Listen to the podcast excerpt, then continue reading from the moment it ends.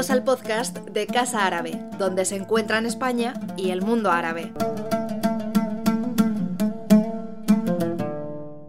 En nombre de, esta casa, de Casa Árabe, eh, yo soy Karim Hauser, coordinador de eh, Relaciones Internacionales de Casa Árabe y quisiera pues daros la más cordial bienvenida a esta presentación de eh, Peligro Refugiados. Esta presentación es producto de la colaboración de eh, la Comisión Española de Ayuda al Refugiado, CEAR, y de Ediciones de la Torre con eh, Casa Árabe.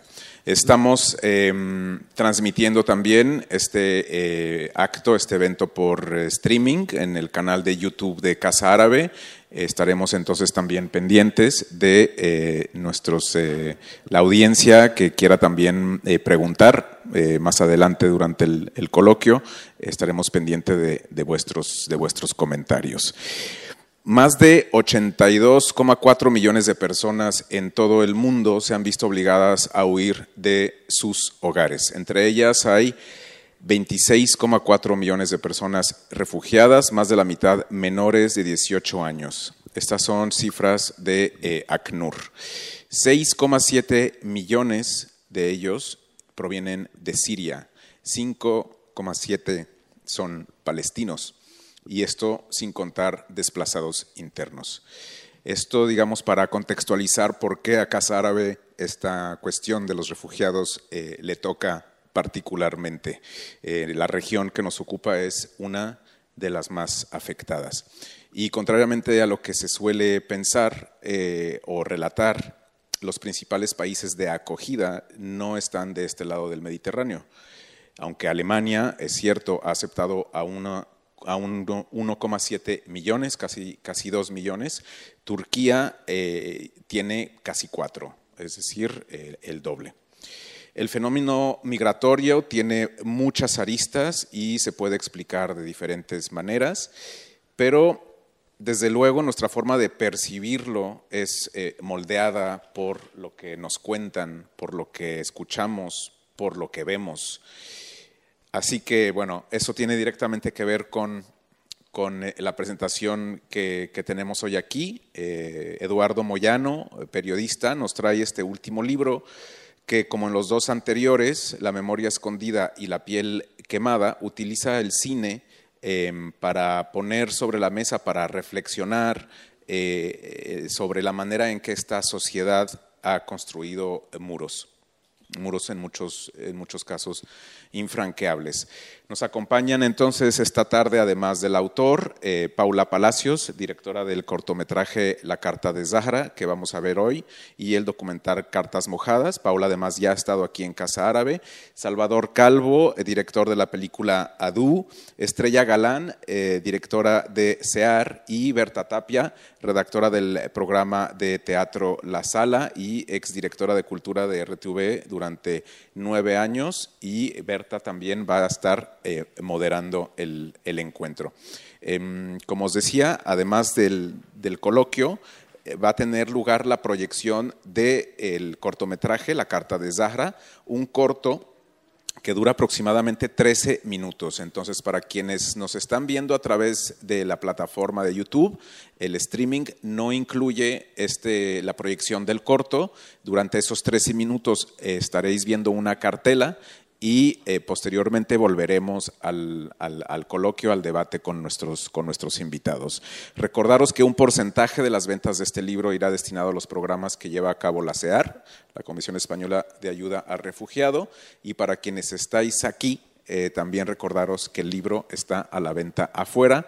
Eh, para los demás, pues podéis también pedirlo a través de las plataformas librerías y, y demás.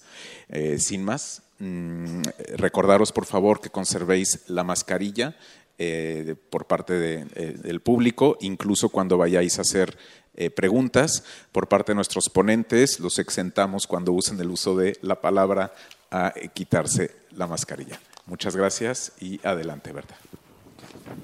antes de, nada, muchas gracias a, todos los que habéis venido.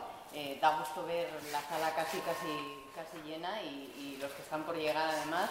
Y, también muchas gracias a los que nos están viendo desde, desde el canal de YouTube y, por supuesto, muchísimas gracias a Casa Árabe por cedernos su espacio para la presentación de este libro que habla, que, reflexiona sobre el fenómeno migratorio con el cine como referente y en el que nos vamos a entrar ahora, no leyéndolo, porque para eso estáis vosotros, para eso está el, libro a, la venta, pero sí dejándolo que suene, porque va a sonar, eh, dejándolo que, lo veamos y que, lo escuchemos además de la mano de, muchos de, los protagonistas que aparecen en el libro. Confieso, y, y lo digo un poco en voz baja para que no se note tanto, que más allá de ser un honor para mí, que lo es, impone, impone estar entre tanto público, entre tanto experto, entre tanto creador, artista y tantos profesionales como muchos eh, que estoy viendo por ahí entre, entre el público. Y, impone, pero estoy aquí y es lo que tiene querer tanto y estar tan agradecida siempre al autor del libro, Eduardo Moyano, que es el que me ha metido en, esto. Personalmente le conocí en el máster de, Radio Nacional de España, fue uno de, nuestros profesores, eh, mi profesor de guion, el poli bueno, le llamábamos. Eh, pero, bueno, es que antes de eso, y me vas a permitir que lo cuente, Eduardo, eh, yo ya te tenía como referente porque desde muy chiquitina te escuchábamos en casa al frente del programa El Ojo Crítico de Radio Nacional y fue además el que creó los premios El, Ojo Crítico y así que ¿Cómo no me va a imponer estar aquí? Eh, es que ya hizo la tesis sobre el ojo crítico. Y bueno, para mí, para mí hablar de, Eduardo Moyano es hablar de radio, de, periodismo y, de mi vida como profesional. Fue también director de informativos de, Radio Nacional de España, director de Radio Exterior, a la que debe, lo cuenta en el libro y seguro que lo cuenta ahora también, gran parte de esa conciencia social, de ese compromiso por, por el fenómeno migratorio. Y desde, desde que lo conozco y siempre que hablo con él, pues sale esa pasión suya por, por, la literatura. De hecho, el libro está salpicado de muchísimas citas literarias, por el cine y hasta por el fútbol, aunque no, no, no hemos venido a hablar de eso, hemos venido a hablar del libro, de, su libro y de toda esa realidad con el que quiere visibilizar. Eh, para meternos un poco en Erina, diré que, está publicado, como lo ha comentado también Karin Hauser, eh, por Ediciones de la Torre, una editorial que lleva unos 45 años eh, defendiendo la necesidad y el placer de la lectura y no quiero que te sientas mayor con esto, Eduardo, pero son más o menos los mismos años que lleva Eduardo Moyano ejerciendo el, periodismo. Eh, peligro refugiados. Más. Bueno. Peligro Refugiados forma parte de, la colección Biblioteca de Nuestro Mundo, cuyo lema es Libros para los que sienten, piensan y actúan y, lo destaco porque va muy en la línea del último trabajo con el que Eduardo Moyano cierra una trilogía que ya comenzó en 2005 con, con, La memoria escondida, acercándose más en este caso a la inmigración en España y nuestro pasado como inmigrantes, también desde la perspectiva del séptimo arte, y que continuó diez años más tarde con La piel quemada, en el que aborda el tema de una manera a escala más internacional, de una manera centrándose más en el exilio global y ahora remata, o al menos eso dice, ya veremos, con Peligros Refugiados, un libro en el que se visibiliza la situación de esos 80 millones de personas, todos esos hombres, mujeres y niños, como leemos en la dedicatoria, que buscan un mañana y que para conseguirlo eh, se ven obligados, como decía Karim, eh, porque ser refugiado no creo que sea algo que se elige, eh, se ven obligados, decía, a abandonar su país por guerras, por cuestiones políticas, religiosas, sexuales, incluso por, el cambio climático. El título ya golpea, no, está libre de cierto sarcasmo, eh, de paradoja, porque se les persigue, se les considera peligro, peligro refugiados, y cuando llegan muchos de ellos pueden, ni siquiera pueden sostenerse en pie a veces y porque realmente con esa reflexión de Roberto Saviano acabamos ya en el tercer capítulo del libro, es el odio al otro y la falta de empatía lo que nos pone en peligro a todos. Y es curioso, eh, casualidad seguramente, sin más, eh, que estamos aquí en la víspera del Día Internacional de la Paz. El diseño de la cubierta, lo estáis viendo, eh, firmado por Rocío Moyano, que es la hija de, de Eduardo, también atrapa, también golpea, también nos seduce metiéndonos en, el mar, sumergiéndonos en el mar, con ese contraste entre el azul y el negro, el negro con las vallas, con el muro, con los pinchos, con, en definitiva, con esta sociedad que, presumiendo de ser la más global de la historia, frase textual del libro, ha levantado más muros que nunca, y hablaremos de esto, del muro, de los muros, de la necesidad de empatizar, de ponernos los zapatos del otro o de quitárnoslo, que también ayuda, de la pornografía del dolor, de esa inercia por engullir, ¿no? como, algo normal, incluso como, algo ficticio, todas esas imágenes que, vemos a diario en los telediarios, que, estamos viendo ahora con tantos refugiados afganos, eh, de historias que se ahogan en el mar y de otras que lo traspasan eh, de todo eso eh, habla este libro a través de la mirada del cine y de su capacidad para dejar testimonio de lo que ocurre. Se aporta información, contexto, hay fotografías, hay fichas técnicas de, cada una de las películas. Yo he contado así en profundidad unas 40, pero antes estábamos aquí recopilando todas las películas que hay en la trilogía y salían como más de 700, cerca de 800, películas. pero, pero bueno, citadas hay, hay muchísimas y, doy fe de que Eduardo Moyano se las ha visto todas. De hecho, presume de tener en casa unos 4.000, 5.000 DVDs. Me dan permiso. Qué suerte. Bueno, pues de todo eso habla, habla este libro y, para, hablar del libro y de, todo lo que le rodea, eh, como ya se ha citado al principio, eh, Eduardo Moyano eh, y a mí, nos acompañan Salvador Calvo, que, desde pequeño soñó con hacer cine y lo está haciendo. Su estreno lo hizo hace unos cinco años con 1898, Los últimos de Filipinas, y este año se ha llevado el Goya al mejor director por Adu, eh, cuya idea creo que surgió además en Canarias durante el rodaje de la, primera película y, cerquita de, un pueblo donde tiene sede la Comisión Española de Ayuda al Refugiado.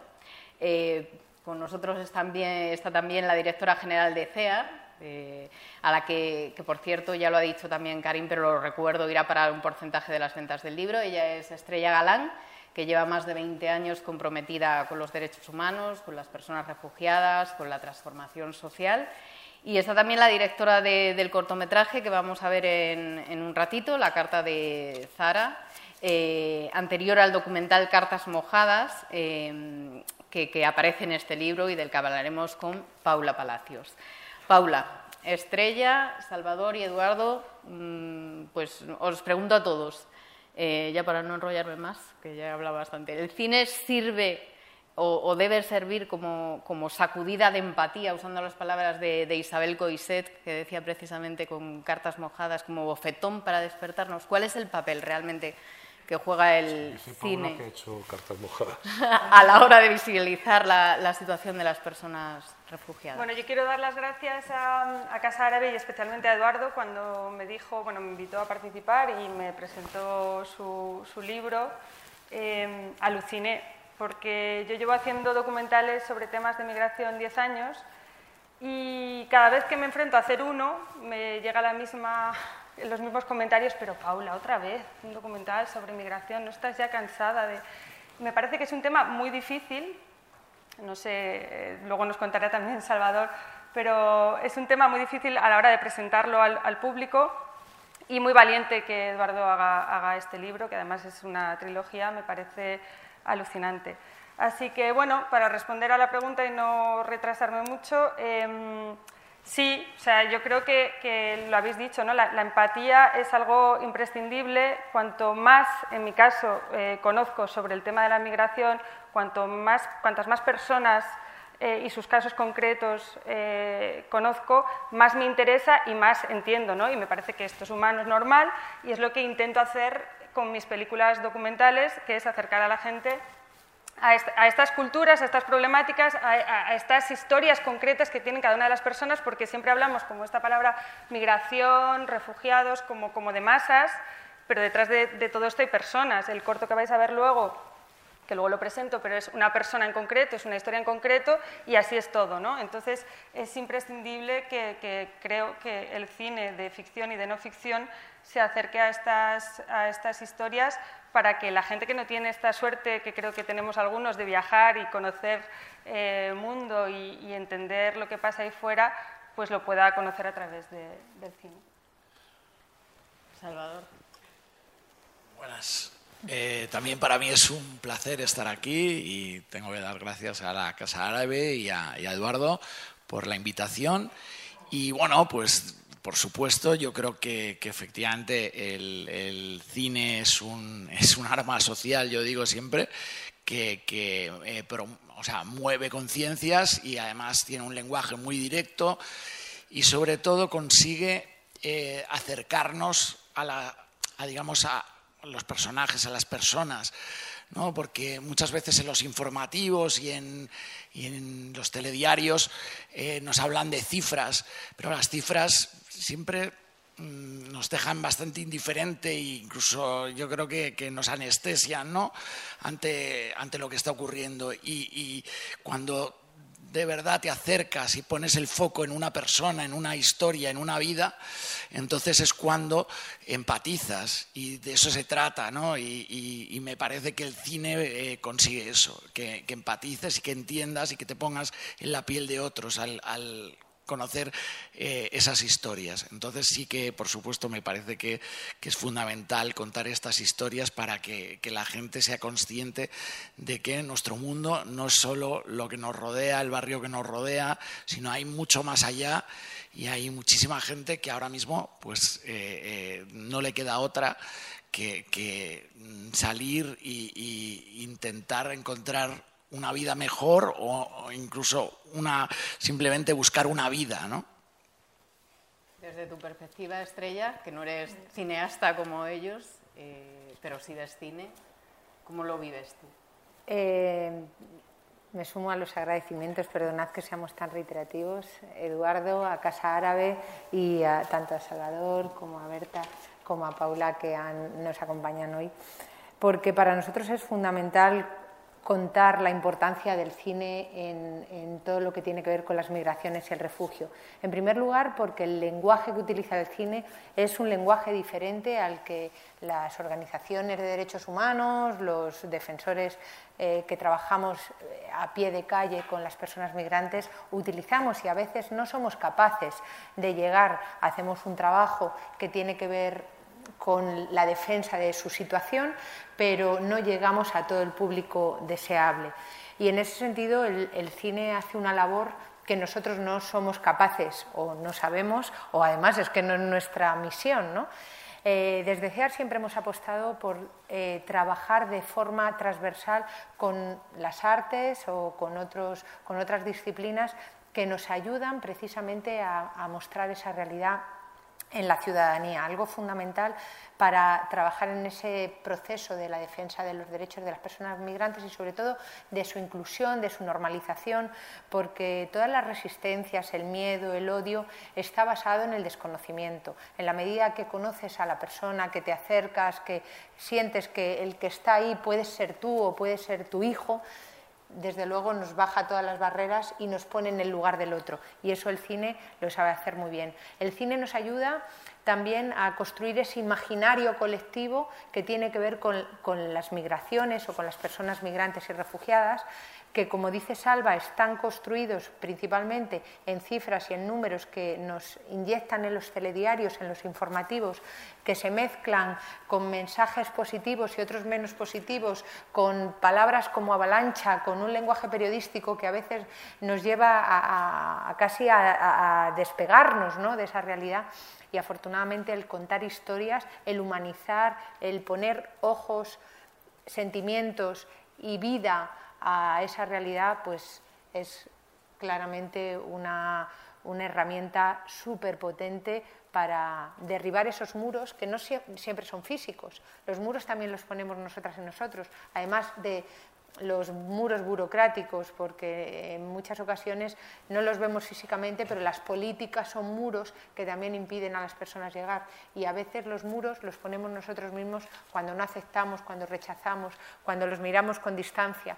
Así que el cine ayuda a tirar esos muros y, los libros también, Eduardo. Así que muchas gracias.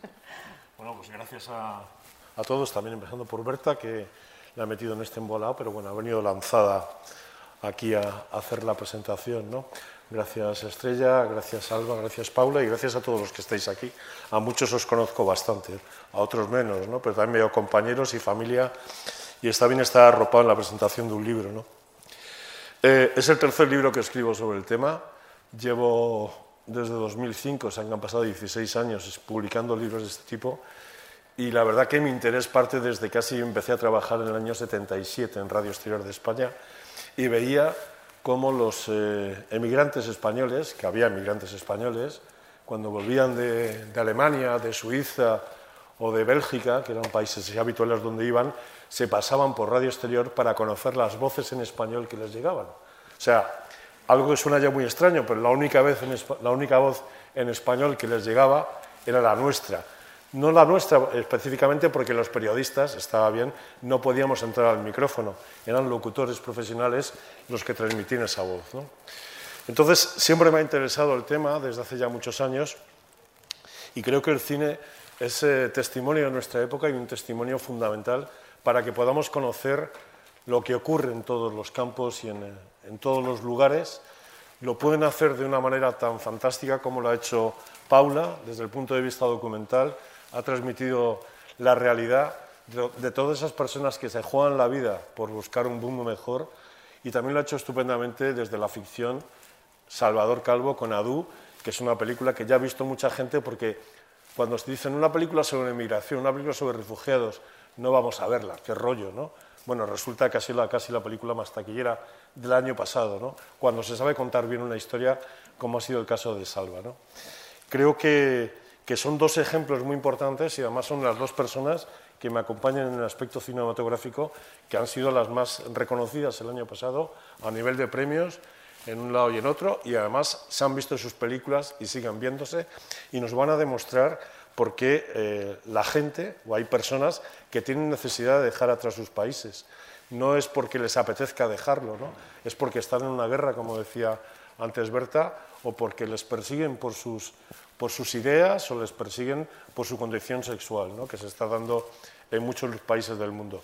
Y hay infinidad de películas que nos lo van a contar. Y el objetivo para mí de estos libros, independientemente que, que, bueno, que puedan llegar al mayor número posible de gente, es que de alguna manera sean eh, un objeto para, debate en los colegios, que de alguna manera en algunos colegios, a determinadas edades, no vamos a plantear estas historias a niños de 6, 7, 8 años, ¿no? pero sí un poco más, que se puedan ver estas películas, algunas de ellas, y que se debatan y que los niños, las nuevas generaciones, conozcan eh, realmente eh, cuál es la situación, porque hay 82 millones de personas, 82 millones 400 mil, creo que habéis dicho, que tienen que dejar su país y tienen que dejar todo atrás para intentar salir adelante y se juegan la vida arriesgándola permanentemente, intentando saltar una valla o lanzándose al mar con las circunstancias, o Pablo lo sabe muy bien, en, que se ven metidos en esas barcas horribles abarrotadas de, gente que tantos muertos deja y como ella refleja en su documental, en esas cartas que nunca llegan,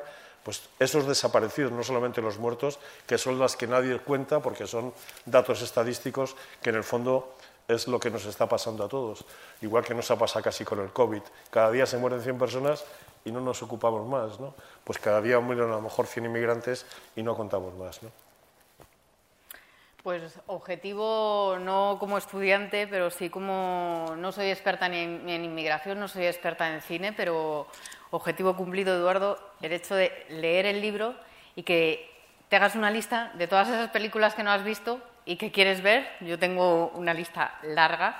Eh, y como lo decíamos antes, para visualizar todo esto y también para verlo, para escuchar lo que os decía que aquí el libro eh, habla, pues vamos a ver la, carta de Zara, eh, que es un cortometraje de 2017, estremecedor, ya aviso para quien no lo haya visto, que pone imágenes a la carta que una refugiada siria en Alemania envía a su hijo desaparecido en el campamento de refugiados de Yarmouk, así, a grandes rasgos, pero que, mejor que presentarlo yo, lo vas a hacer tú mucho mejor, Paula Palacios, y, ya que te tenemos aquí, pues aprovechamos. Bueno, em, lo vais a ver, así que tampoco quiero decir mucho, pero es verdad que es el corto que me inspiró luego a hacer cartas mojadas. Em, con esta idea de, o la idea original era una madre que escribiese cartas a sus hijos del que, o hija o hijo que se hubiese separado en el trayecto, ¿no?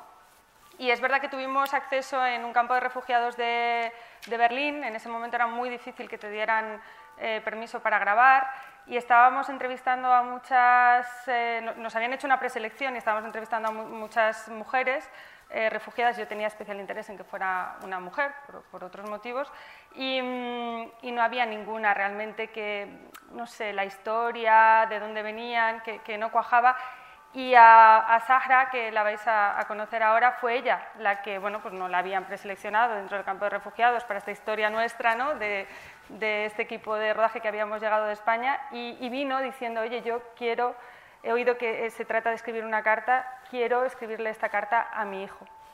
Ahora vais a ver la historia del hijo, pero a mí me, impresionó porque pocas veces es difícil eh, en documental, muchas veces pues eh, encontrarte a alguien con tantas ganas de contar algo, sobre todo cuando tú has propuesto la idea, ¿no? Esto de la carta, una carta que nunca va a llegar, es, una, era una manera de hacerle la entrevista de otra forma.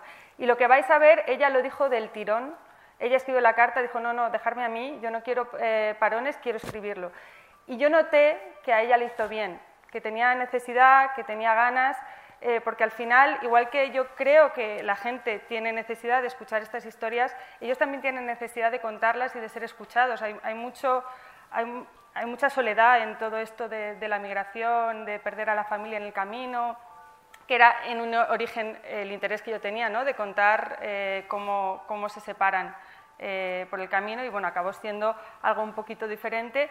Y luego ella eh, reúne, que lo ha dicho en la presentación Karim, em, eh, algo muy importante, que es una refugiada siria de un campo mm, de refugiados de Siria que sobre todo tiene refugiados palestinos, de Yarmouk, lo cual ya es como la refugiada de la refugiada, ¿no? Ser palestino en Siria y luego volver a ser refugiado en Europa es como el colmo. Así que nada, os dejo con, el corto. Vamos a verlo. Bien, vamos a ir eh, subiendo de nuevo. Volvemos eh, con nuestra transmisión. Bueno, no nos hemos ido. Mm, para quien nos ha estado siguiendo en la transmisión de, streaming, eh, estos 13 minutos hemos visto el documental de, Paula Palacios.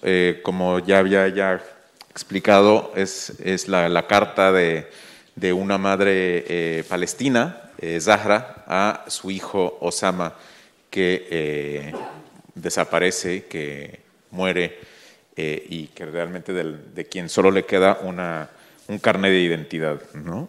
unas, unas escenas que realmente nos, nos llevan a tomar conciencia sobre lo que bien, bien has comentado, un doble, un doble refugio, un, doble desarraigo ¿no? de muchos de estos palestinos que que terminan en campamentos como, como Yarmouk en Siria u, otros en, en, la zona, en, Líbano, por ejemplo, también hay una, una situación eh, muy, muy acuciante.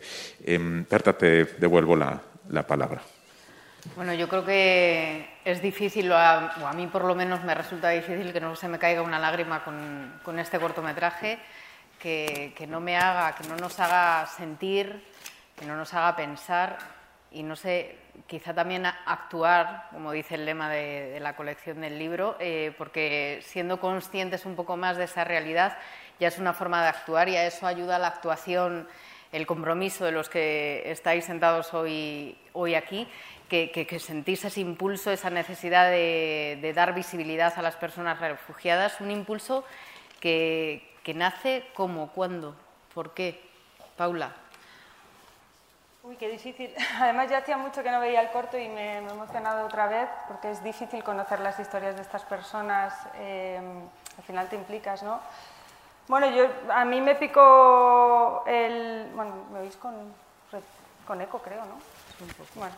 Me picó eh, hace 10 años eh, viendo una historia en Ucrania, eh, cuando Ucrania era un paso habitual hacia la Unión Europea para, personas migrantes y desde entonces, por lo que decía antes, cuanto más sé sobre el tema y cuantas más personas conozco, más me interesa. Por eso sigo pensando que cuanto más demos a conocer a, las personas, pues más se entenderá y menos perjuicios habrá y, más podremos, o mejor, podremos acoger a estas personas. ¿no? Habéis visto, Sahra es una, una madre completamente normal, eh, en una situación completamente anormal y es lo que hace que, tenga que, huir y, buscar refugio allá donde se lo den. Acaba estando en Alemania, que como ha dicho en la presentación Karim, es un país eh, o casi, bueno, de Europa es, el país que ha acogido de una manera, entre comillas, normal, el resto de los países no, lo hemos hecho. Y, mm, bueno, es, de ahí, la verdad, que, yo voy a seguir haciendo películas eh, sobre migración. Es un tema que, me apasiona y que, creo que, es necesario. Y decías antes que era un poco el germen, o era anterior a Cartas Mojadas. ¿Cómo llegas luego a esa historia de, de cartas mojadas? Bueno, es el germen por el formato de la carta, ¿no? Esta idea de, escribir cartas a las personas de las, que, te separas durante el viaje, pero luego cartas acabó siendo una epopeya con una ambición mayor quizá de, contar más la situación de los últimos cinco años en el Mediterráneo, ¿no? empezando por Lesbos, pasando por el Mediterráneo central y acabando con la parte en Libia, como Europa está financiando a los guardacostas libios para interceptar pateras. La verdad que la, parte triste, bueno, hay muchas partes tristes en todo esto, pero yo tengo que decir que desde que empecé a, hacer estas películas, cuando era bastante más ingenua y pensaba que mis películas podían cambiar la vida de las personas que yo grababa. Ahora ya no creo que cambie la vida de las personas a las que grabo. Eh, ahora creo que sí, como venimos diciendo, ayuda a concienciar y a cambiar a lo mejor un poquito el punto de vista de la de, la masa crítica de, la gente, ¿no? Eso sí que lo sigo pensando. Y la parte que os decía eh, mala es que yo creo que la situación ha ido de mal en peor.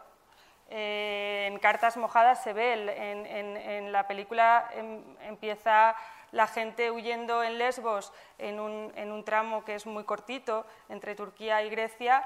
Eh, luego, como se cierra Europa, llega un acuerdo con Turquía, cierra, digamos, esa vía migratoria las personas que huyen, porque cuando se huye, se huye, no hay, da igual cuántas barreras pongamos de por medio, lo van a seguir intentando, pues intentaban eh, a partir del 2016 eh, cruzar el, mar y lo siguen intentando entre Libia e Italia eh, o Malta.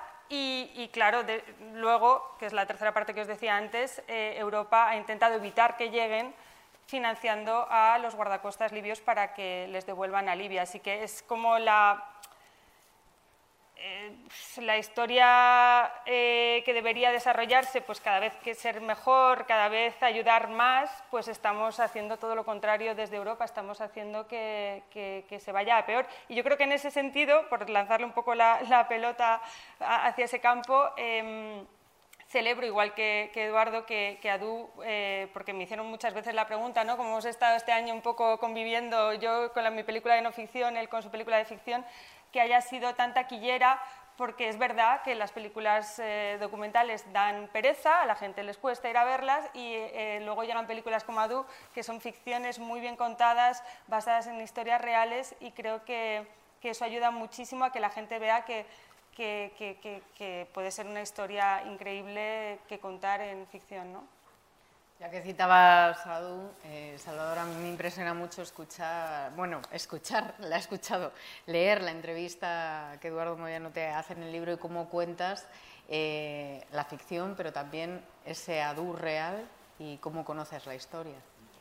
Bueno, en primer lugar, eh, decirte que me, ha emocionado, Paula, se me han escapado bastantes lágrimas. Eh, viendo el corto está estupendo, es una maravilla y, creo que, bueno, supongo que a los que estamos aquí, a todos nos, ha tocado, y más si eres padre, no madre, creo que, te llega y te llega profundamente y te llena de tristeza y un poco me pasa hay algo que, efectivamente, mm, ya no como cineasta o no cineasta, como persona, te pasa que dices, ostras, pero esto, o sea, ¿cómo es posible cuando uno eh, se acerca hasta a estas historias tan injustas, ¿no? ¿sabes? Y, cómo, cómo, estamos actuando los europeos, uno siente vergüenza y, piensa, ostras, eh, pero, pero no podemos hacer algo para, para que esta situación cambie. Y, es verdad que, bueno, pues eso es un poco lo que nos empujó a, nosotros a, hacer la peli. Luego es verdad que, sorprendentemente, porque, bueno, ya había escuchado muchas veces, yo soy una, un amante de África y siempre me han gustado las historias de África y demás, y viajar y, demás. Y, había escuchado muchas veces a las cadenas de televisión decirme, África produce rechazo la gente no quiere oír historias sobre... Y yo decía, pero bueno, o sea, será dependiendo de qué historia cuentes y, cómo la cuentes. Entonces habrá veces que, seguro que, no produce rechazo. Y bueno, mira, al final eh, yo una de las mis alegrías, evidentemente también porque era mi película, pero también una de las grandes alegrías que yo me llevé es que fuera la sexta película más taquillera del año ostras, dices, mira, esto demuestra que no, que no es, que, esto no es que esto interesa, interesa a todo el mundo. Y, lo que hay que tener es la oportunidad y los medios para poder contarlo, ¿no? Y bueno, eh, remitiéndome a lo que me hayas lanzado, porque me he enrollado con, mucha historia, pero, pero sí que es verdad que eso fue un poco eh, esa indignación o esa cuando, cuando yo estuve rodando los últimos de Filipinas, eh, bueno, se vino mi, mi, pareja conmigo, que está sentado en primera fila, y, y, bueno, pues eh, eh, se metió de voluntario en CEAR y ayudando allí en, en vecindario, que era un pueblecito y tal de la costa, donde recibían continuamente personas que llegaban en pateras. Y todos los días me contaba historias tremendas y una de las que más me impactó fue la de, un niño eso de 5 o 6 años que se llama Anasís que llegó en patera con su supuesta madre y sus dos hermanas y luego se descubrió que, bueno pues no eran hermanas ni madre sino que lo traían para desguazarlo y venderlo eh, en como bueno pues en el eh, como tráfico de órganos ¿no? en un mercado tremendo que arrancaba en Canarias y distribuía eh, estos órganos por, toda Europa. Me dejó impactado, me contaron además que llegaban en motos, los cogían en, la orilla, bueno, o sea, la historia era terrorífica.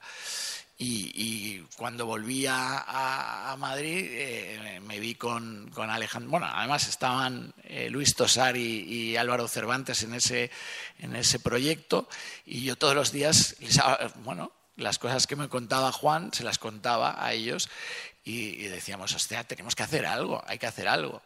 Cuando volvimos, pues Alejandro Hernández, el guionista, tuvo la idea de, decir, bueno, ¿por qué no hilamos? Porque había otra historia de otro chaval y, cogemos esas dos historias, las unimos y contamos el periplo de esos niños hasta llegar a la frontera, ¿no?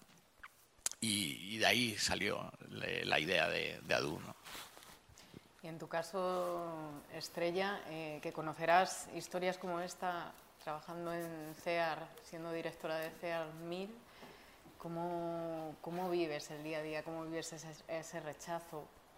Cada una de esas historias, cada una de esas vidas que hay detrás. Bueno, en definitiva, eh, yo creo que las historias a veces son superan cualquier ficción que podamos imaginar, ¿no? Eh, el, documental que acabamos de ver de, Paula es increíble y, nos hace pensar en qué viviríamos, que cómo nos sentiríamos nosotros en el momento que en el camino tuviésemos que perder o tuviéramos que renunciar a, a continuar en un camino hacia nuestra salvación, porque no es ni siquiera una mejor vida, es hacia nuestra salvación en el caso de Siria, a nuestro hijo en el camino, ¿no? por mucho que tenga 19 años o por mucho que tenga 25 o imaginaros cuando tienen cuatro. Eh, las historias son terribles, eh, se vive con frustración, se vive con mucha rabia la injusticia que se plantea y sobre todo ese sentimiento de vergüenza que manifiesta Salva nosotros lo evidenciamos cada día. Ahora mismo está sobre la mesa la situación de las personas afganas. Y ha sido un verano difícil, un verano en el que nos ha tocado elaborar una lista de Schindler de la que poder o no sacar a gente de un infierno, mujeres o no que iban a salir del yugo eh, talibán y no os imagináis lo duro que ha sido tener que ir recibiendo llamadas de personas de origen afgano que nos llamaban para contarnos, para pedirnos, no contarnos, por favor, ayudadnos a sacar a no sé quién, a mi padre, a mi hermana, a tal, porque los talibanes eh, la persiguen por tal causa, porque los talibanes la están amenazando por esta otra. Realmente, eh, cuando luego ves las respuestas de la Comisión Europea o después de cumbre tras cumbre, que su respuesta es alejar a los refugiados de nuestros países, invirtiendo, enchufando dinero en países como Libia o en países del periplo o de la cercanía del cinturón de donde están los refugiados o de donde tienen que huir, donde no hay condiciones, donde se violan los derechos humanos, donde incluso los talibanes, como es el caso de Pakistán o Irán, están también haciendo mucho daño, mucho daño a la población y el enfoque está ahora mismo en eso, en dejarlos en esos países con el dinero europeo, pues realmente, ¿qué siento? pues mucha rabia, mucha frustración y mucha impotencia, porque es eso, ¿no? Salvar a mil o salvar a cinco mil frente a los millones que se quedan atrapados. Estamos hablando de una población, por centrarnos en Afganistán, por ejemplo, porque Siria pues, es terrible también y parece que ya no está en nuestro presente, pero está igual de mal la situación. Eh, Afganistán tiene una población de 38 millones. Se estima que en torno al 20-30% de la población han colaborado durante estos últimos años con, organismos internacionales y estamos hablando, por tanto, de en torno a 7 millones de personas que han sido colaboradores de diferentes organismos. Esas esos 7 millones de personas ya por el hecho de haber colaborado están amenazadas están amenazadas por los talibanes y si hablamos de que esa amenaza se extiende a sus familias, porque no es solo a ellos, sino que para hacerle daños a ellos, por supuesto, el daño se ejerce a, las familias. Estamos hablando de muchos millones de personas que en estos momentos tienen la muerte en su puerta. Así que yo creo que ahora toca instar a las autoridades en que no mire tanto a los países vecinos y abrir las puertas, esas puertas que siempre permanecen cerradas y que es difícil abrir. En la situación actual de, Afganistán, obviamente todavía no, hay películas, pero aquí sí que se citan algunas que reflejan. Cito algunas, bueno, un clásico es el de Kandahar, ¿no? por ejemplo, que es, es una película que se vio ya en su momento y tuvo cierto recorrido internacional. También está Osama, que bueno, que es una película interesante porque tiene que vestir a la, la protagonista, es una niña disfrazada de hombre, porque en Afganistán no se podía y ahora seguramente tampoco se va a poder que las mujeres puedan salir a trabajar o que puedan ir a la universidad o a clase porque las tienen encerradas en casa. También los hombres tienen algunas cosas pero menores. Por ejemplo, te podían meter en la cárcel por llevar la barba muy pequeña, no, no llevar la barba que consideraban oportuna los talibanes. ¿no? Eh, son películas y bueno, seguramente se hará alguna o se hará algún, quizá algún documental. Ahora mismo se está haciendo bastante información, pero poco a poco va decayendo y la situación yo creo que cada día está peor, porque mientras menos se hable de ellos, más van a hacer lo que quieran los, los talibanes. ¿no? Pues da la impresión que eso va a ser así, porque ellos dijeron en principio que no iban a ser, que iban a aplicar la ley islámica, no sabemos muy bien cómo, pero cada día estamos viendo más denuncias, sobre todo de mujeres, que cada vez están siendo más apartadas. Ya se las ha apartado de momento de las clases mixtas y se las deja cada vez más en casa. ¿no? Eh, no, no se ha hecho todavía más cosas, pero bueno, se van a hacer seguramente. Lo que yo tengo miedo es que se hagan películas, lo que decíamos antes, que estén vinculadas a la pornografía del dolor. ¿no? Son esas películas que, que mm, cuentan historias diferentes a lo que realmente interesa. O sea, si nosotros vamos a ver una película como Adu, nos interesa conocer cuál es la situación de, de los protagonistas, por qué se van, ¿no? por qué tienen que dejar todo. Y además tal como lo hace Salvador Calvo en Adu, son tres historias que nos hablan de tres situaciones diferentes que, que, parece que se van a unir, pero que nunca se unen, pero que están ahí. ¿no? El hombre blanco que parece que llega a un país africano y ya parece que es el, el buena, el, el, que ya puede decidir todo y que en este caso lo que quiere es salvar a los, eh, salvar a los elefantes por encima incluso de la gente que está allí. ¿no? Es el papel que interpreta Luis Tosar en la película. Después está la situación de Adu, su hermana, y después el niño que conoce. Y hay una tercera también importante, que es el de las fuerzas y cuerpos de seguridad del Estado, porque Salvador Calvo en esa película eh, cuenta cómo reprimen eh, en la frontera los eh, guardias civiles a las personas que tienen que entrar, ¿no? pero están de alguna manera obligados por, por los gobiernos, el gobierno de España y sobre todo la Unión Europea, que es la que decide. Pero al mismo tiempo, en esa película también se ve la humanidad de esos mismos guardias ayudando a salvar a las eh, personas que caen al mar. ¿no? Todo eso se cuenta en el cine y son eh, cosas que están ahí y que yo creo que las generaciones futuras tienen que conocer para que de alguna manera no se sigan produciendo situaciones de, como las que estamos viendo a diario. Y Afganistán, desde mi punto de vista, habría que hacer eh, mucho más. ¿no? Y parece que la Unión Europea, como siempre, va a echarse para un lado. ¿no? Y empiezas el, el libro con, con, Hijos de los Hombres de, de, Alfonso Cuarón, que es una historia bueno, que nos lleva a Reino Unido ¿no? y a, a 2027, no sí, queda mucho. Muy cerquita ya. Sí, eh, con refugiados encerrados en jaulas que no pasa ahora, pero que sí que hay bueno, una sí, cierta... Está casi pasando, ¿no? En, de, de, encerrarnos, ¿no? De peligro, peligro. Claro, es que además lo que me llama a mí esas sociedades distópicas eh, futuras me interesan mucho porque acaban todas convirtiéndose en realidad, ¿no? Este es un libro que es una película que se basa en el libro del mismo nombre de P.D. James del año 1992, ¿no? Estamos hablando ya de hace 29 años, ¿no? Y la película la hace Alfonso Cuarón en 2006, ¿no? y estamos en 2021, ¿no? Y esas situaciones ya las estamos viendo, ¿no? O sea que los malos, digamos, se criminaliza a todos los refugiados. Son los enemigos eh, de la sociedad, en este caso la sociedad inglesa, ¿no? Y de alguna manera en las sociedades occidentales se está criminalizando desde algunos sectores a los refugiados, ¿no? O sea, me parece que, que lo estamos hablando aquí, se está diciendo, necesitan salir de los países en los que están, necesitan por las circunstancias que antes hemos comentado y lo que habrá que hacer desde la Unión Europea es buscar la manera de que mmm, lleguen los que puedan o ayudarles realmente en sus países de origen. ¿no? Pero ayudarles, yo es que creo que no se, no se está dando lo suficiente ayuda en ningún sentido en los países de origen. ¿no? Bueno, es verdad que, que el cine no, no, es el que tiene que buscar soluciones. No, el cine lo que está haciendo es aportar sí, y testimoniar, ¿no? O sea, yo creo que es el testimonio de, del cine el que, el que estamos viendo y que nos dice que no solamente es una noticia de un telediario, algo que aparece en un informativo, y, o sea, los casos de Ailán, terrible Ailán en 2015, o de la, o el padre y la niña que murieron en, en, en Río Grande, ¿no? intentando pasar a, a, Estados Unidos. ¿no?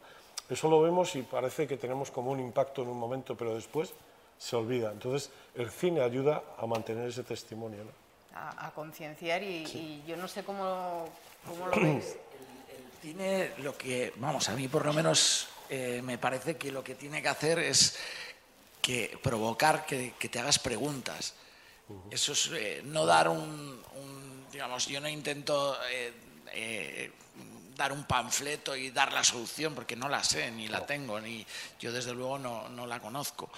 Pero sí que por lo menos que cada uno se pregunte qué puedo hacer o cómo puedo yo ayudar a esto, a cambiar esto, y, que haga como un examen de conciencia y aunque, aunque, sea individualmente, eh, cambie de alguna manera. Yo siempre cuento una anécdota, pero que es así real, eh, de, un productor amigo que, vino a ver la película al poquito de, de, que la tuviéramos montada y, me cuando terminó la película, me dijo, ostras, me ha impactado mucho, Salva, pero ¿qué hago? ¿Qué, qué puedo aportar yo? Y yo le dije, no, no sé, no, te, no, tengo la respuesta a eso. Al cabo de una semana me llamó y me dijo, Salva, eh, sabes que a partir de ver tu película, al día siguiente eh, fui como todos los días al trabajo y me paré en la boca del metro, había un mantero que le, veía, le veo todos los días. Y ese día me paré y le pregunté, ¿de dónde vienes? Eh, ¿cómo te llamas? Y me estuvo contando su historia y tal. Y a partir de ahí todos los días nos saludamos y he dejado de verle como un mueble, le veo como una persona. Y, bueno, pues dices, ostras, maravilloso. O sea, me parece que eso ya ha cambiado algo. ¿Y sois optimistas con lo que decía Eduardo de que si este, libros como este o películas eh, se llevasen a los colegios y se, viesen desde, desde, pequeños, que esos niños que realmente son los que van a tomar las decisiones de, futuro em, tengan otra conciencia que la nuestra? Sí, bueno, yo una de las grandes sorpresas que me llevé cuando estrené Cartas Mojadas, que va a ser un año, es que nunca imaginé, bueno, además estaba la pandemia y todo eso, y lo que hemos dicho antes de que los documentales cuesta llevar a la gente, es verdad que, que se ha movilizado mucha gente afortunadamente para ver la película en el cine, pero sobre todo mucha gente joven. Y hubo un día, eh, después de la película, estábamos en coloquio y nos enganchamos con un grupo de gente bastante rato y al final les pregunté, ¿vosotros cómo habéis venido a ver la película? A veces cuando duraban mucho los coloquios lo preguntaba. Y unos padres me dijeron, eh, bueno, una pareja, no sabía que eran padres, me dijeron, pues mira, es que ayer vino nuestra hija sola a ver la película, porque lo vio en redes sociales, no sé qué, y mm, estaba cenando, le preguntamos qué tal la película, de repente se enfadó muchísimo, empezó a, gritar que este mundo es un desastre, que yo quiero hacer algo y ya empezamos a hablar eh, en serio sobre la película y nos impactó tanto como le había a ella eh, impactado tanto también que decidimos venir a ver la película. A mí ese testimonio me, me impresionó porque es verdad que ha venido mucha gente joven que después me decían, oye, pero que Europa también somos nosotros. Yo en la película, de forma un poco indirecta, critico mucho a Europa. Y sí que me han dejado un pozo positivo porque creo que si esa es nuestra Europa, que son ellos y ellas, es el futuro, la gente joven, eh, si la están viendo pues con 19, con 20 años que tenía esta chica, y tienen esta reacción que me parece a la altura, de, como mínimo, de la gravedad de lo que está pasando, que están muriendo niños, bebés, mujeres, bueno, lo vemos en, cartas mojadas, pues creo que, sí que hay futuro, ¿no? Porque es verdad que yo también he estado, he sido madre en el proceso de hacer la película y ahora al verla yo he estado también un poco un poco tristona, un poco deprimida. Os he dicho antes que, hemos ido de mal en peor, ¿no? Pues también yo ha habido un momento en el que decía, ¿para qué todo esto? ¿Para qué sigo haciendo películas sobre migración si no, si, no, si no sirve para nada, ¿no? Pero al ver a esta gente joven, entonces yo creo que, que sí, que cuanto más jóvenes, pues mi hija, la hija de Salvador, mm, tus nietos, eh, que, puedan eh, ver y escuchar, bueno, sé que tus nietos están ahí, ¿no? Algunos, eh, pues puedan escuchar estas historias y, son ellos y ellas, Europa. Ahora nos toca a nosotros criticar a esta Europa, pero yo espero que haya otra Europa en un futuro. Ojalá. Es que además hay... Ah, perdona. No, no, Eduardo. No, te digo que se veía el, contrasentido de Europa que estás diciendo tú, ¿no? Esas ayudas que se dan a los países como Libia o, o Turquía y tal, que lo que los hacen es encerrar a, a los refugiados ahí en esas imágenes de hijos de los hombres, estarían ahí metidos, ¿no? Y al mismo tiempo Europa ayuda de alguna manera a las ONGs para que los, o sea, que es un contrasentido, ¿no? O sea, por una parte ayuda a CEAR, a ACNUR o demás, dando un dinero, unos apoyos, y al mismo tiempo dice, venga, estos aquí que no pase ninguno, ni, bueno, ya hemos visto que de Afganistán han venido creo que 2.200 personas a España, creo. Sí, 2.000 personas. Más bueno, eh, no, realmente la clave está en la educación, por retomar eh, mm. la conversación en donde estábamos. Y, sinceramente yo sí tengo esperanza en que las generaciones, las nuevas generaciones, en la medida que tienen compañeros y compañeras que ya proceden de otros lugares, pues vayan normalizando la diversidad, porque al final se trata de eso, de culturas o de sociedades diversas y por mucha resistencia que haya, y desgraciadamente ahora estamos viviendo en un momento como de retroceso social en derechos por este, estas nuevas fuerzas políticas que han surgido y que no solo se vive en materia de inmigración, se vive en materia también de diversidad y bueno, hemos visto la manifestación de este fin de semana eh, que hemos sufrido en Madrid, que es aberrante realmente nuestros hijos lo viven y lo van a vivir con normalidad. Su mejor amiga o su mejor amigo procederán de sus familiares o ellos incluso procederán de Siria, serán musulmanes o serán eh, cristianos o serán ateos, pero lo vivirán con normalidad. Yo voy a contar una anécdota en relación a, algo que no tiene que ver con, la inmigración, pero tiene que ver con la diversidad y, tiene que ver con, mi hija, con nuestra hija. Y en una conversación con ella, su padre le preguntó si un niño del colegio, ¿y tú crees que fulanito es gay? Porque es un niño que él lo manifiesta. Y ella le dijo, ¿y a mí qué más me da, papá? ¿Por qué me preguntas eso? Entonces, eso será la respuesta que nuestros hijos nos pondrán en nuestro sitio y nos dirán cuando le preguntemos de dónde viene mm, Admet, ¿no? que va a tu clase. Pues viene de Vallecas, papá, no viene de ningún sitio porque es mi amigo, ¿no? Y es un niño como yo. Y, ojalá en ese trabajo que lleva, yo creo que, que las escuelas llevan haciendo desde hace mucho tiempo, eh, bueno, pues estas nuevas corrientes que han surgido no se, lo no se lo acaben llevando por delante, porque de verdad que es el esfuerzo de mucho tiempo, pero no van a poder luchar contra lo que es evidente, que es una sociedad plural, una sociedad diversa a la que estamos abocados y que eh, eh, en estos momentos, bueno, pues no hay, no hay salida, ¿no? El mundo es diverso y estaremos Mm, bueno, pues compuestos por gente diversas y procedentes de, todos los lugares, afortunadamente, porque nos aportan muchísimo. Salva, no sé si tú quieres aportar algo más. No, que por, supuesto que creo que yo tengo también esa visión, a veces eh, eh, no tan optimista, pero sí quiero pensar que, que, las nuevas generaciones van a suponer un cambio y un cambio de actitud y, y, bueno, pues me, da la sensación de que deberíamos de poco a poco ir derribando esas fronteras. Es verdad que ahora mismo, pues, eh, y la pandemia eh, precisamente no ha ayudado, ¿no? Y, ahora yo creo que nos van a tocar unos, unos tiempos en los que encima se va a estigmatizar a todas las personas que vengan de, de, eso, del mundo no vacunado, con lo cual va a ser todavía más terrible y tal, pero bueno, quiero pensar que desde luego la, la, generación de mi hija, pues, pues espero que cambie radicalmente esto, ¿no? O sea, que, que bueno, no sé, quiero ser optimista.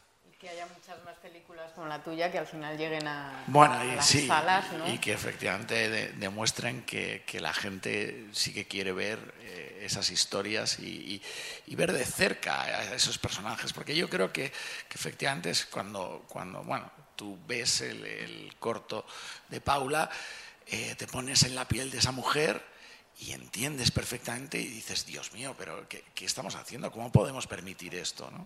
Y antes decías, y es que he visto, además fue cuando visitamos el Gurugú con, con CEAR, eh, estuvimos, bajábamos del Gurugú y subían dos furgonetas que eran pues, prácticamente dos furgonetas cárcel de esas así, para, iban a cazar emigrantes al Gurugú y, eh, subía la gendarmería eh, eh, marroquí, pero, pero que al final está subvencionada. Esas son parte de las ayudas que, que da la Unión Europea para, para, proteger las fronteras. Y se te ponen los pelos de punta. Y dices, Dios mío, pero, pero ¿qué estamos haciendo? ¿Qué, qué mundo estamos construyendo? ¿no?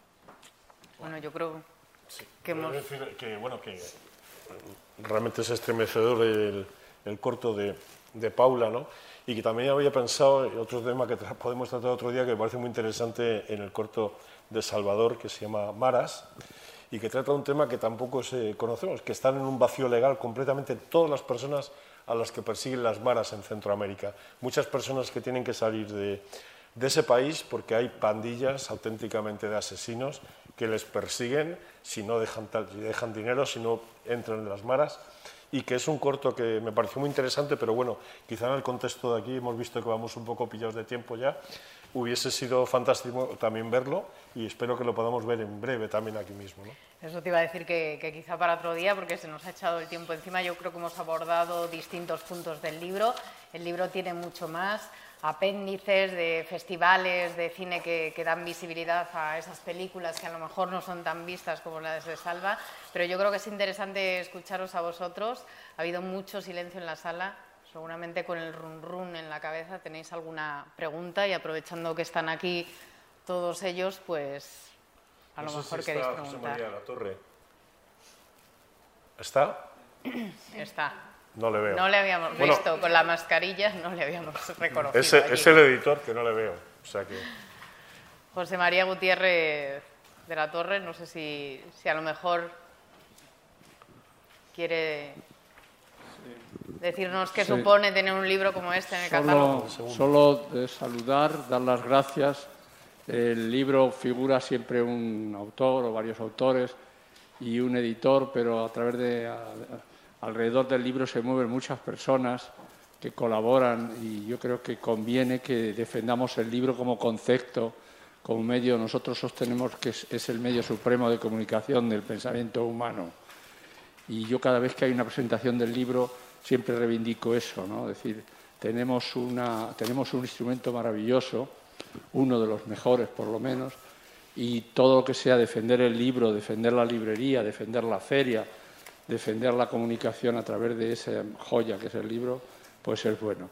En este caso, además, por todo lo que habéis dicho, el libro es, importante, no tanto por la labor del editor, que en este caso lo único que he hecho es secundar el magnífico trabajo de Eduardo, pero yo creo que sí, que es bueno que estas obras se divulguen, se discutan, porque yo creo que un, un libro es eh, también las películas, por supuesto, los famosos cineforum de mi juventud, donde nos enzarzábamos en, en unas peleas tremendas, pero el libro, sobre todo, eh, pide que, que- que- se lea eh, y se discuta y se, y se le diga a un hijo, a un hermano, a un cuñado, a un amigo reticente, a uno que piensa desde este extremo o del otro, léete este libro y vamos a, vamos a comentarlo.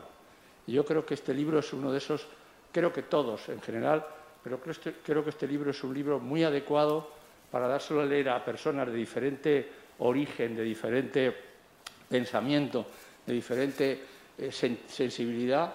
Y vamos a comentarlo, veamos lo que hay detrás de cada una de esas tragedias humanas, lo que hay detrás de cada una de esas políticas que habéis señalado, a veces contradictorias de los gobiernos, y en qué contexto se ha hecho esta terrible tragedia de las emigraciones y las inmigraciones. Eso, el libro puede, puede ayudar en eso. Gracias. Gracias, José María Gutiérrez de la Torre, el editor y libro para los lectores, que en definitiva sois vosotros, y que si tenéis alguna pregunta, lo que decíamos antes, aprovechad ahora.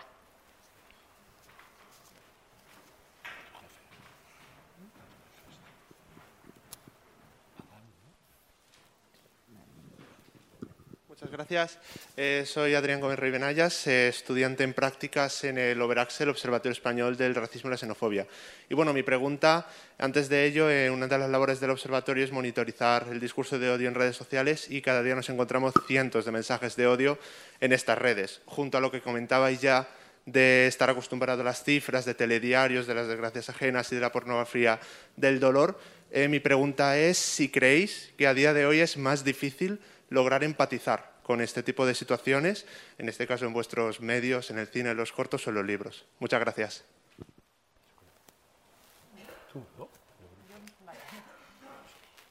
A ver, nosotros nos hemos encontrado un serio retroceso, desgraciadamente. Eh, durante mucho tiempo se había hecho un trabajo enorme. Yo creo que, eh, pese a las resistencias, había líneas rojas que no eran posible abordar en materia de racismo y la mayor vulneración, es que me oigo con eso, no sé, perdón. Eh, yo creo que se ha vivido este verano cuando vimos el cartel de los famosos menas de Vox eh, cuestionando que haya que atender a, a niños y niñas que vienen solos, sin familia, en busca de protección.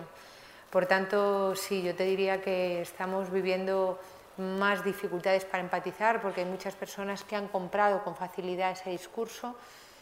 Ojalá podamos superarlo y desde el observatorio eh, y desde espacios como el vuestro, pues hay que hacer un trabajo en revertir ese mensaje, ese discurso del odio.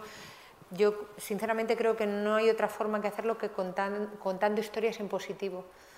Hay que contar historias en positivo para darle la vuelta a esos argumentos que además son mentira, que no se basan en nada, que están manipulados y que realmente solo llevan eh, al rechazo y a la mentira y contrarrestar esas mentiras constantemente. Hay que hacer un esfuerzo de no invisibilizarlas, sino contrarrestarlas, porque el silencio por respuesta yo creo que hay en un momento en el que se ha utilizado, pero no ha dado buenos resultados.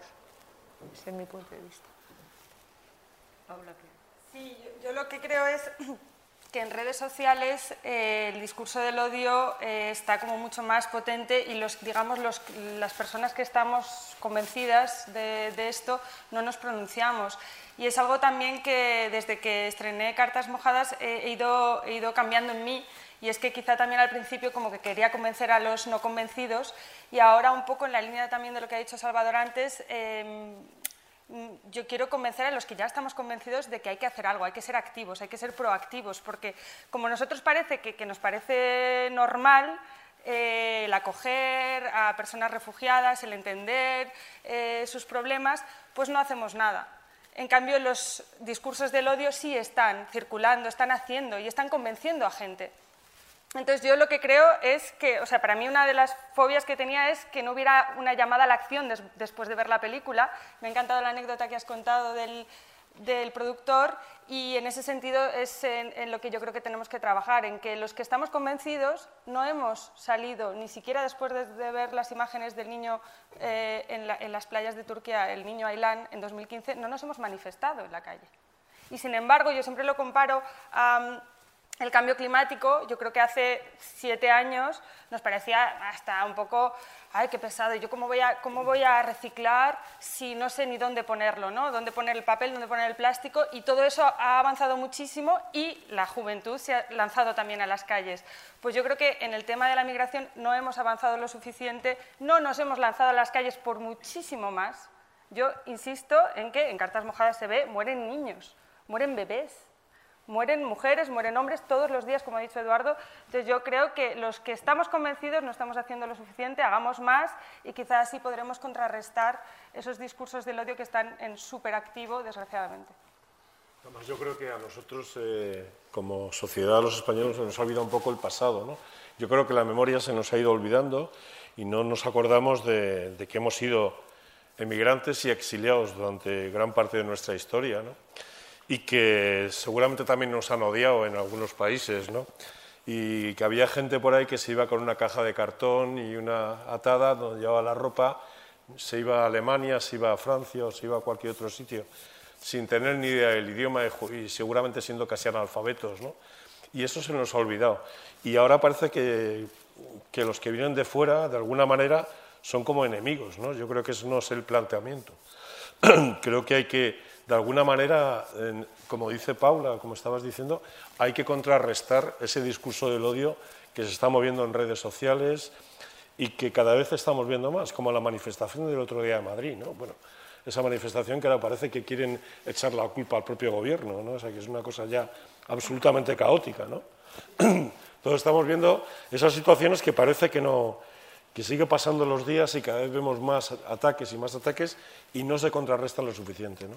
Y creo que sería a lo mejor uno de los eh, objetivos ¿no? que, pueden plantearse en, reuniones de este tipo y en, foros que, que, haya para que la gente de alguna manera sea capaz de contrarrestarlos. ¿no? Sí, bueno, yo desde luego eh, bueno, siempre cuento esto, pero es que es verdad que a mí me, me, tocó. Eh, hay un productor que se llama David Putnam que, que hizo El Expreso de Medianoche y, y cuando se estrenó provocó eh, bueno, pues en, Inglaterra sobre todo, eh, que la gente cuando la veía pues se, se, enfrentaba y se levantaba en mitad del cine eh, y, gritaba a los turcos y les, les eh, porque justo le, condenaban al protagonista a cadena perpetua para dar ejemplo, en fin, bueno, y provocaba eh, eh, odio hacia, hacia el turco. ¿no? Entonces él, cuando salió de un cine que se había metido y, vio esa reacción, tomó conciencia y dijo, ostras, tengo en mis manos un arma muy poderosa, voy a, a partir de ahora voy a utilizarla para el bien, ¿no? por así decirlo. Y a partir de ahí hizo una, serie de películas que eh, hablaban del ser humano y, lo que buscaban era tender puentes y acabar con ese discurso del odio hacia el prójimo y entonces, bueno, pues hizo La Misión, recordáis de Robert De Niro y Jeremy Irons, hizo Carros de Fuego, hizo eh, Los Gritos del Silencio, eh, La Ciudad de la Alegría, en fin, películas que para mí son un referente absoluto y que, que demuestran que el cine puede cambiar a la sociedad y puede ayudar. Y bueno, pues ahí en esa línea activamente yo por lo menos desde mi campo quiero moverme ¿no? y de alguna manera eh, seguir esa, estela. ¿no? y, yo creo que todos tenemos que encontrar nuestro camino, pero sí que es verdad que hay que ponerse proactivos porque ellos también, los que están en, el otro lado, y tal, también lo están haciendo y además lo utilizan y les da mucho rédito. ¿no? ¿Alguna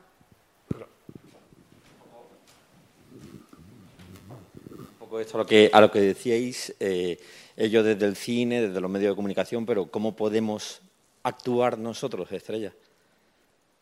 Los ciudadanos. Yo estoy un poco como Salva, yo tampoco tengo la llave, ¿no? Pero creo que es importante que en nuestro, en nuestro medio inmediato, en particular, eh, tomar conciencia de lo que supone el mirar al otro con, ojos de desconfianza como punto de partida. ¿no? Cuando una persona refugiada, por ejemplo, eh, el primer paso al que tiene que enfrentarse es a demostrar que su historia es verdad. Si además, porque se enfrenta a un policía que parte de que lo que le va a contar, la policía o el Ministerio del Interior se, se sienta ya como punto de partida ante la persona migrante o refugiada, pensando en que lo que le va a contar no es verdad, que va a falsear su historia porque lo único que quiere es venir. Entonces, imaginaros que tú estás huyendo de Siria o de situaciones terribles y sabes que ese señor que tienes delante es ya la primera barrera. Si además de eso nosotros también como ciudadanos les miramos con esa desconfianza o con ese rechazo o con ese miedo, pues eso es sumar a, la situación más dificultades.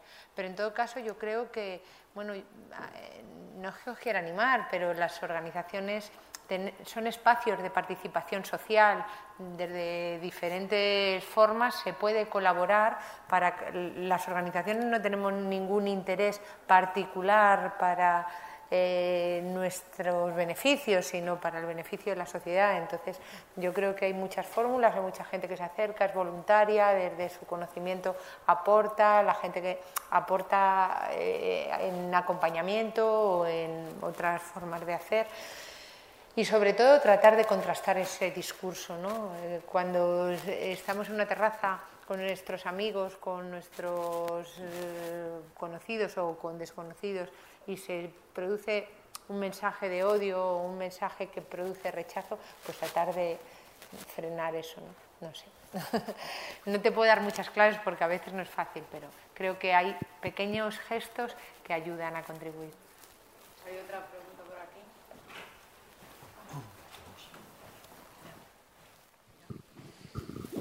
Bueno, yo quería daros las gracias porque me ha encantado la presentación, tanto al escritor como a los cineastas. Yo soy psicoanalista y cuando, ha preguntado, cuando has preguntado tú sobre qué hacemos nosotros, y he pensado un poco que nosotros en, las sesiones clínicas decimos hay un elefante en la habitación y nadie lo nombra, ¿no? Entonces es importante lo que decís de la proactividad. Pero también es curioso cómo en España, que eh, somos de los últimos países donde hemos en Europa que hemos empezado a ver los, los, pacientes ya no nos traen problemas como en los años 80. Yo llevo muchos años en psicoanálisis, ¿no? Sí que nos traen los problemas de este tipo, de refugiados, de inmigrantes, de política. O sea, la política ha entrado en las consultas. Entonces, la política ya es algo que uno puede opinar sobre ello. Y a mí me parece que nosotros tenemos que empezar a ayudar incluso cómo miramos al inmigrante en la calle, ¿no? O sea, lo que decías tú de, no es un mueble, no es alguien que nos asusta, el hecho ya de mirar, el hecho de reflexionar, como habéis dicho, el hecho de, de hacer pocas cosas, porque Freud, cuando una mujer le preguntó, tengo problemas con mi hijo, ¿qué hago? Le mandaba la carta y Freud le dijo, mire, haga usted lo que quiera, pero haga algo, no deje de hacerlo, porque eh, eh, hagamos cosas, estoy de acuerdo con lo que habéis dicho, ¿no? Porque el corto de Paula yo lo había visto y bueno, yo ahora también se me han saltado las lágrimas, como madre, como abuela, como todo, lo, lo paso fatal con todo ese tema. Entonces digo, ¿cómo puedo ayudar? Pues puedo ayudar hasta con mi propia mirada, ¿no? Mi propia reflexión, mi propia con la gente que tengo alrededor y con la gente que trabajo en cada, en cada círculo. Bueno, no sé. Y enhorabuena porque el libro lo está hojeando y está genial, ¿eh? está muy bien. Una pregunta más. Yo, yo quisiera hacer una, una, pregunta y observación eh, que tiene que ver un poco con, con este tema de, eh, han dicho contrarrestar o contrastar, que no es exactamente lo mismo, y que tiene que ver con eh, el, tipo de relato o contrarrelato que, que podemos ofrecer y qué tanto em, tiene que ser eh, algo como muy informativo o más bien divulgativo, ¿no? Es decir, un documental y una ficción no es, no es lo mismo, ¿no? Lo que, lo que quiere uno, aunque, aunque el objetivo pueda ser el mismo. ¿Qué es em, eh, realmente lo que consideráis más, eh, más importante, ¿no? en, el, en el sentido de ¿qué le llega más a la gente? ¿Una historia con mucha información que nos diga y nos hable de los millones? ¿O una historia que nos mueve porque hemos visto a un niño eh, saltar una valla? ¿no? Eh, digo, la verdad es que no, quizás no quede tiempo para hablar de esto con profundidad, pero lo dejo como, como ahí. Y quisiera pedirle a Eduardo que nos haga tres recomendaciones para la gente que nos ve de películas que cree que absolutamente tendría que ver, casi como un titular. Y si nos los puedes decir sin la mascarilla, mejor todavía. Vale, Se me olvida quitármela ya. Sí, bueno, pues eh, yo la verdad que no es porque estén ellos, pero son dos películas que he defendido mucho, ¿no? Cartas mojadas y Adu son dos películas muy recientes y que se pueden ver, eh, vamos, se pueden ver perfectamente en cualquier lugar. Además están en las plataformas y ahora mismo la puede ver cualquiera. Yo la sigo comprando en DVD, de comprar la de él y la de ella también, ¿no? que la sacó el país. Y las tengo, pero hay otras películas ahora, solamente de este mismo año, y que no las hemos citado, que me parecen muy interesantes, tres títulos. Bienvenidos a España, es un documental que además ha participado CEAR, y así por encima digamos que es un antiguo eh, club de alterne, vamos a decir, en Sevilla, que se convierte en centro de refugiados. O sea, ahí hay un, una historia, pues ahí van a parar los refugiados, un antiguo club de alterne, ¿no? Y la verdad que es una película que tiene bastante humor también, siendo un documental, tiene bastantes puntos de humor, ¿no? He visto una película que me recuerda también la situación de, de Bosnia, que se llama, eh, se llama, bueno, ahora cómo se llama, eh, algo de Aida, ¿eh? es, es Bienvenida Aida y tal, que habla de la situación en Srebrenica, y lo que fue la, persecución a los, a los bosnios en aquel momento y bueno, pues eh, todas las matanzas de los serbios, un tema también que hubo millones, vamos, miles y miles de, refugiados y que lo recuerda el cine también ahora. Y hay otra película que se llama Pequeño País, que es una película francesa que también he tenido ocasión de ver este año y que de alguna manera nos recuerda a Ruanda, ¿no? lo que fue el, aquel terrible eh, bueno, pues, eh, genocidio que se produjo en, Ruanda en el año 94. ¿no? Y son tres títulos de ahora, independientemente de los de ellos, porque los he defendido, los he podido incluir en el libro. El de Paula me costó más porque ya había terminado prácticamente el libro, después se retrasó la, salida, pero con Salvador pude entrevistarle, tanto para el periódico en el que colaboro como para mi blog, y lo pude después entrevistar e incluir la entrevista extensa en el libro. De Paula también saqué testimonios porque Paula, la verdad, que estuvo en casi todos los sitios durante un mes, yo la veía todos los días en algún sitio dando información de la película, que yo recomiendo desde aquí, ¿no? que se vea, se vea en Filming, que es una plataforma que también merece la pena, donde se puede ver eh, cartas mojadas. ¿no? Y si no, alguna vez podéis ir a su sala, a la Sala La Morada, que es otro lugar, un pequeño santuario para los que nos gusta el cine, y que vamos a algunos pases allí, que es donde conocí a Paula, incluso uno de mis hijos, que no sé si está por aquí, que hizo dirección de cinematografía, pues presentó su corte de fin de carrera allí. ¿no? Y eso es un poco, esos tres títulos más los de ellos, ¿no? Cinco. Cueva de Isaída, sí, vale. Yo sí, no, no, sí, me lo había apuntado, pero no sé dónde estaba. Pero sí la he visto, está muy bien esa película, ¿eh? Y ganó, eh, la actriz ganó, creo que el premio de interpretación en, en Cannes o en algún que otro festival, ¿no? Pues cerramos así. Eh, quizá habría que hacer un, ciclo, porque queda mucho por contar, mucho por, reflexionar. Tenemos que despedirnos, es verdad, ha sido un verdadero placer eh, y un verdadero aprendizaje para mí estar hoy aquí, compartir esta tarde casi casi de otoño y además enfrente de la Feria del Libro, que por cierto aprovecho para recordar que Eduardo Moyano va a estar firmando el próximo jueves 23 a partir de las 7 de la tarde. Bueno, eso, eso espero. Porque el otro día lo de la Feria del Libro es algo mm, bueno, que ha resultado caótico. Dos horas y pico para poder entrar el otro día y hubo mucha gente que tuvo que retirarse, ¿no? Bueno, pero habrá gente allí. Sí, no, no, pero que es difícil que puedan, que puedan entrar. bueno, pero ya sobre todo vienen a, que les firmen los amigos, ah, claro, casi siempre. Y, quiero recordar, aunque lo hemos dicho ya varias veces, pero recordar que un porcentaje de, de la venta de los libros irá destinado a los programas de CEAR la Comisión de Ayuda al Refugiado, que colabora también con, Casa Árabe y que, y que, además con programas como los que hace ha podido inaugurarse hace, hace nada, hace unos meses, eh, en la terraza de, este punto de encuentro para las relaciones con el mundo árabe en Madrid ha podido inaugurarse el primer restaurante del proyecto Acoge un Plato, eh, nacido pues para favorecer eso, la inclusión de las personas refugiadas a través de, de la gastronomía.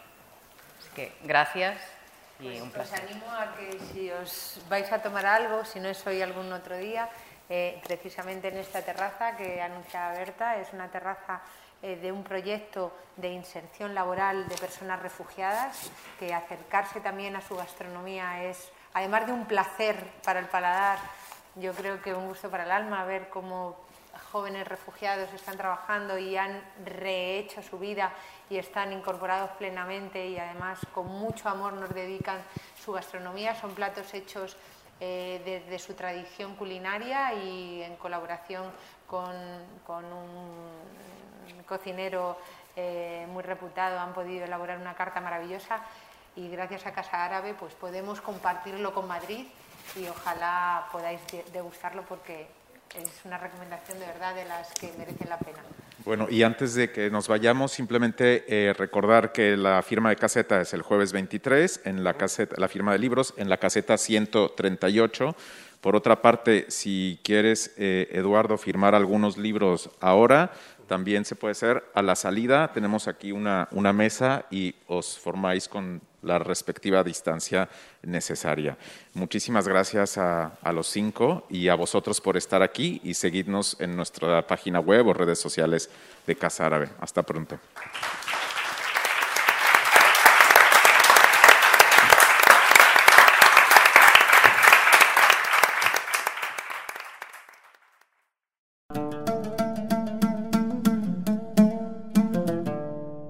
Gracias por escucharnos. Si quieres estar al corriente de todas nuestras actividades, consulta nuestra página web en www.casaarabe.es.